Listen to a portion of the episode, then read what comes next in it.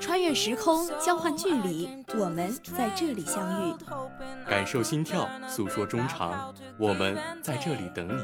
Hello，大家好，这里是华广直播室，这里是华广直播室，欢迎收听本期的华广直播室，欢迎收听本期的华广直播室。有一种吐槽叫大话天下，热点、观点、笑点、槽点，校内、校外，大千世界，大话天下，与你一起不出校门便知天下事。在这里，你可以畅所欲言；在这里，你能够找到安慰，不必苦恼没有地方痛快吐槽，不用担心没有理由开怀大笑。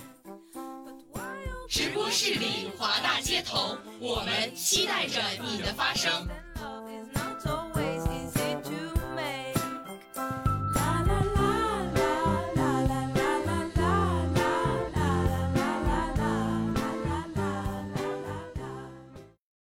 大家好，欢迎收听今天的华广直播室《大话天下之今天你做自己了吗》？我是主播星辰，我是主播噗噗。什么？余文亮居然塌房了！互联网，你告诉我什么是真的？究竟什么才是真的呀？怎么回事啊？我冲浪速度又没赶上你，他怎么就塌房了？首先，你知道余文亮是谁吧？这个我肯定知道啊，他不就是最近凭借着朴素的装扮和普通的日常，在短时间内迅速走红的那个山东小伙吗？他抖音上都有三百万粉丝了。没错，前段时间他火了之后开直播，直接承认想圈钱了。扬言圈钱是心里话，还在跟人直播打 PK 的时候大喊：“兄弟们，上上礼物，帮主播拿下对面。”哎，我天啊！怎么充斥着自由和平凡气息的视频，最终也难逃沦为圈钱工具的怪圈啊？就是啊，这一操作啊，让网友都可气愤了。他的抖音账号也在短短几十天就掉了四十万粉丝呢。那可不吗？我听你说完都被气到了。上个月他还说自己是普通人，不会轻易圈钱，这个月就开直播直接要礼物了，这怎么能不算塌房呢？哎，我之前还因为看了他的视频受到不少激励呢，现在想想真的是，唉，兄弟你糊涂啊！唉，不过啊，虽然余文亮这个人塌房了，但是我们之前因为他的视频获得的鼓舞和勇气还真不是假的。他带来的影响或者说流量也是不可抹去的。一个余文亮的暗淡，却可以说是照亮了无数平凡的普通人。网友们对于余文亮的视频自发的发起了挑战，在挑战里，大家大方的分享自己普通的生活。同样的余文亮精神和余文亮给了我记录的勇气等等词条，也纷纷被用户使用。有很多人不理解，余文亮不过是一个看起来平平无奇的普通人，视频内容也不像是精心策划和拍摄的，怎么突然就火起来了？其实我觉得余文亮走红的背后，是因为引发了普通人的共鸣，是普通人一次集体情绪的爆发。是的，大家已经看够了当下被过度包装的精致内容。反而平凡和普通更能引起网友们的共鸣。余文亮的视频里记录的都是普通的生活日常和想法，吃饭、骑车和踢球，没有精心营造的布景、造型、滤镜，配上带点意境的文案，这种自由风的视频引发了很多网友的共鸣。心情好了大喊大叫，心情不好啊 emo 小狗。余文亮的视频简直是在演我的精神状态。有网友说，余文亮的出现让抖音回到了二零一八年的夏天，大家在短视频平台上分享自己的日常，记录自己的美好生活。那个时候，大家不提流量，不懂包装，也不知道原来拍摄一个时长不到六十秒的短视频需要一整个专业团队。对啊，一八年那会儿的抖音多有意思啊！本来抖音的 slogan 就是记录美好生活。大家也都愿意在视频里分享自己普通的日常生活，也没人会在评论区指指点点、挑三拣四的。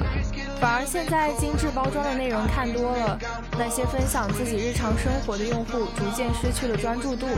精致的妆容、华丽的服饰、专业的打光和流畅的剪辑，成为了抖音平台的新风潮。哎呀，现在这样的视频看多了，我都有点审美疲劳了。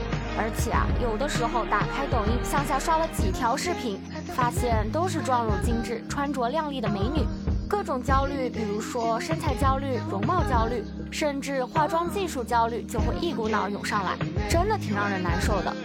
对啊，各类穿搭博主在镜头前向大家展示和推荐各类具有设计感的衣服，高高瘦瘦的博主像是个行走的衣架子，好像麻袋套在他们身上都具有独特的设计感。这让人很难不身材焦虑啊！对啊，最关键的是有好多人去追捧那些身材好、长得漂亮的博主，大家都爱美，这无可厚非。但在流量的挟持下，大众对美丽的追求渐渐演变成了白又瘦的单一审美，不同的化妆技巧，万能的化妆模板，其背后夹杂着无数品牌的推广与软广。商家不断为用户制造焦虑，最终只留下了剁手时的狂欢与钱包余额清空的落寞。是啊，很长一段时间内，我们可以看到关于医美、护肤、化妆、减肥等等为此服务的词条与热点，在抖音热搜榜上频繁的出现。大家就像是小时候在幼儿园里迫切的想要得到老师奖励的孩子，希望自己的改变可以得到社会的认可。但同时，自我认可不强，又或者说社会认可在当时的观念中高于了自我认可，这个时候啊，焦虑就会像无底洞一样，把人折磨得身心俱疲。余文亮赢就赢在他完美的出现时机。当大家都在因为互联网上精致的生活焦虑时，突然冲出来一个大口吃饭、开心骑车、留着胡茬怼脸拍唱歌、拍视频的人。这样的视频充斥着自由和鲜活的气息，让余文亮在各类精心包装的视频里面脱颖而出。虽然这种视频与充斥着滤镜的社交平台格格不入，但也正是这份朴素的纯真，感染和鼓舞了广大网友。在某种程度上啊，余文亮的走红其实是反精致浪潮的一次奔涌，也是当代人生活方式与思想观念的转变。最近啊，有一个词条特别火。叫做快乐的大人，这也反映了当代人的释放。在传统的教育体系中，人们似乎没有轻松的时刻。网络本来是大伙儿放松娱乐的场所，短视频平台的创办初衷是鼓励人们分享、表达、展示自己的生活。但看到了千篇一律的光鲜生活，令不少人也开始反思自己。这何尝不是在潜移默化中加深了网民们的焦虑呢？对啊。余文亮的出现为网络平台注入了一股清流，之前大家不敢发布的东西，现在都积极发布。或许呢，只是一张普通的自拍，一份普通的早餐，一项普通的工作。他的视频评论区下面就像是一个网友可以跟随晒照、大胆倾诉的树洞，在这里，普通平凡的日常，还有关于生活的想法和感悟，都可以随意发出和倾诉。有网友说。余文亮给了我们记录生活的勇气。我们都是普通人，或许我们身边都有一个余文亮，或许我们都是余文亮。哇，这句话真的戳到我了。余文亮的出现，好像让我们更多的意识到要为自己而活，不必太在意别人的看法。特别赞同。这也让我觉得余文亮的走红其实并不是很突然。在和他同期获得大批流量的有博主海苔妮。在此之前，有分享日常的王蓉虾娃妈，更早的有教大家实用生活技巧的打工仔小张。我们可以清晰的从中提炼出几个关键词：朴素、实用、接地气。观众受够了博主像一个包装精致又高高在上的礼物，他们更期待有一个真正的普通人分享着他们可以共情、可以理解、可以触碰到的生活。哎，普普啊，从你说的这些，我们也可以看出，现在观众的审美取向真的发生了很大的变化，从崇拜白又瘦到追求力量美，减肥的词条被健身所替换。刘畊宏全民健身的风潮里，大家对于跟练的反图中，我们就已经可以窥见到大家对于自我认同的观念已经在不断的提升。我们从取悦他人迈向了取悦自己。是的，我们可以看到与自己和解、与素颜和解等等词条，替代了精致主义盛行的网络。一场轰轰烈烈的朴素之风，掀起了反精致主义的浪潮。反虚假、反精致，回归本真，追求自由，已经成为了网友们的共识。其实，我觉得观众选择余文亮的背后，也反映着经济形势的变化与大众消费水平的变化。前段时间流行着消费降级的词条。大家从之前追捧月光族、精致主义，到现在追求实用主义，凡事先问性价比，能省则省，力求把钱花在刀刃上。这个我深有体会。现在大家买一包卷纸都会比谁买的更便宜，而且从大家对于护肤品的态度，也从追求大牌到将目光转移到老牌国货上了。消费观念是真的变了不少。疫情之后，经济下行，各行各业仍处于复苏状态，但生活成本却逐年上升，房价、教育、医疗等等方面让大家感觉到不堪重负。因此啊，大家选择消费降级。同时，也更加关注自身需要，而非用饰品、包包等装饰品来烘托自身价值，获取社会认同。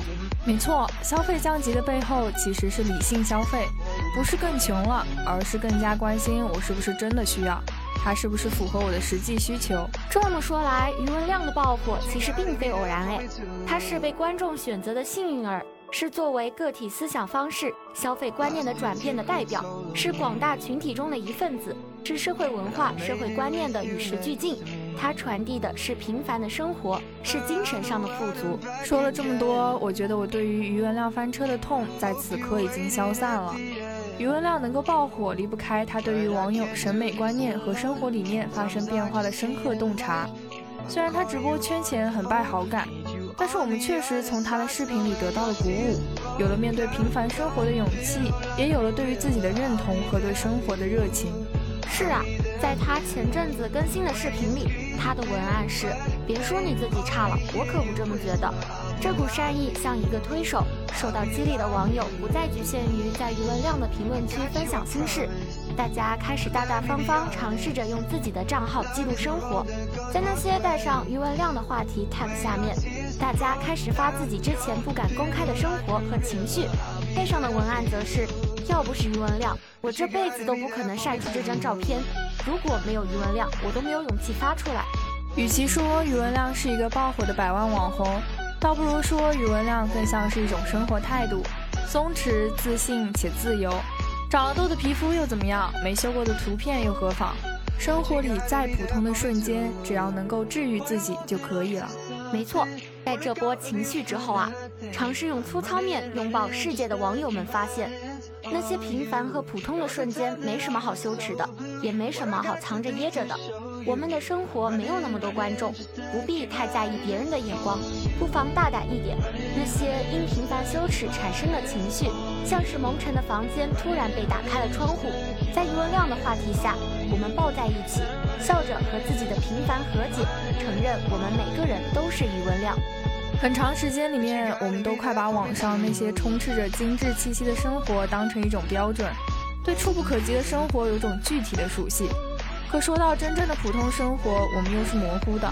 在网上一问收入，普通人月入十万仿佛轻轻松松，实习生两三万也是常态。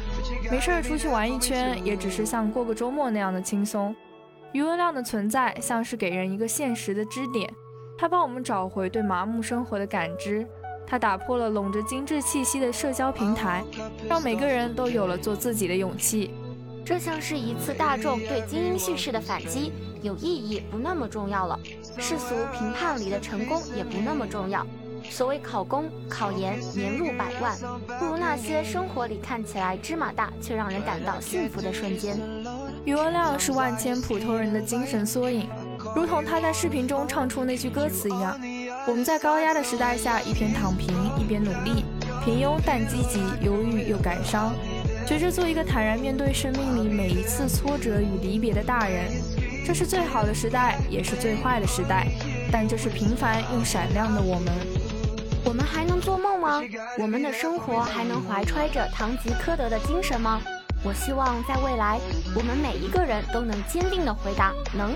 在这个祝您精神稳定成为最切实祝福的年代，我还是想在最后复古一句：祝你天天开心，万事如意，心想事成，一帆风顺。每个人都是独一无二的个体，愿你我皆有勇气享受世界，皆有力量在普通的生活里挖掘自己的闪光点，收获满满的快乐。好了，那我们本期华广直播室大话天下之今天你做自己了吗？就要和大家说再见啦！主播噗噗星辰，写彩编呼噜呼噜毛，芋圆西米露，小满慢慢，呆呆鹅，机务北伐。感谢您的收听，我们下期再见。